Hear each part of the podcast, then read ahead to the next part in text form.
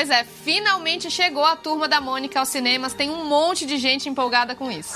Uma coisa legal desse filme é que, tirando uma pequena exceção, as crianças que dão vida aos personagens do Maurício de Souza não leram o roteiro para atuar. Foi quase tudo no improviso. Aliás, elas são pura fofura. Ficaram bem amigas nas gravações, até inventaram músicas juntos. Mas uma pergunta que tá todo mundo se fazendo é por que demorou tanto pra Turma da Mônica virar filme? Essa é a primeira adaptação dos gibis com atores pro cinema em 60 anos.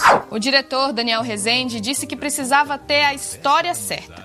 E depois do estouro que foi a passagem do BTS aqui pelo Brasil, os fãs deles têm mais motivos para comemorar. Isso porque agora eles podem realizar o sonho de trabalhar com o grupo. Bom, pelo menos de mentirinha num jogo de celular. No BTS World, que foi lançado nessa semana, os sete meninos que são fenômenos do K-pop aparecem ainda como desconhecidos. Os jogadores são agentes deles, têm que tomar decisões para levar o grupo ao topo. E olha, é bom ficar de olho, porque essa história de joguinhos inspirados em bandas pode virar tendência no K-pop. E acredite se quiser, já faz 10 anos que Michael Jackson morreu. O cantor foi lembrado nessa semana ainda em meio ao escândalo das denúncias de abuso sexual infantil que ressurgiram num documentário lançado nesse ano. Mas isso não impediu os fãs que fizeram várias homenagens em Los Angeles.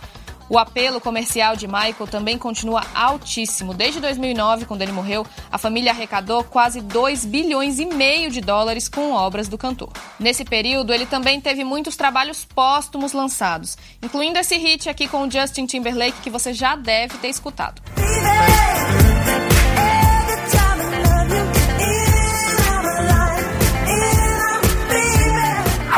Gente, olha essa história. Uma mulher entrou em trabalho de parto no meio de um show da Pink na Inglaterra. Não deu tempo de transferir para um hospital e ela deu à luz ali mesmo, na sala de primeiros socorros do estádio onde estava rolando o show. O resultado é que o bebezinho acabou ganhando o nome de Dolly Pink, em homenagem à cantora.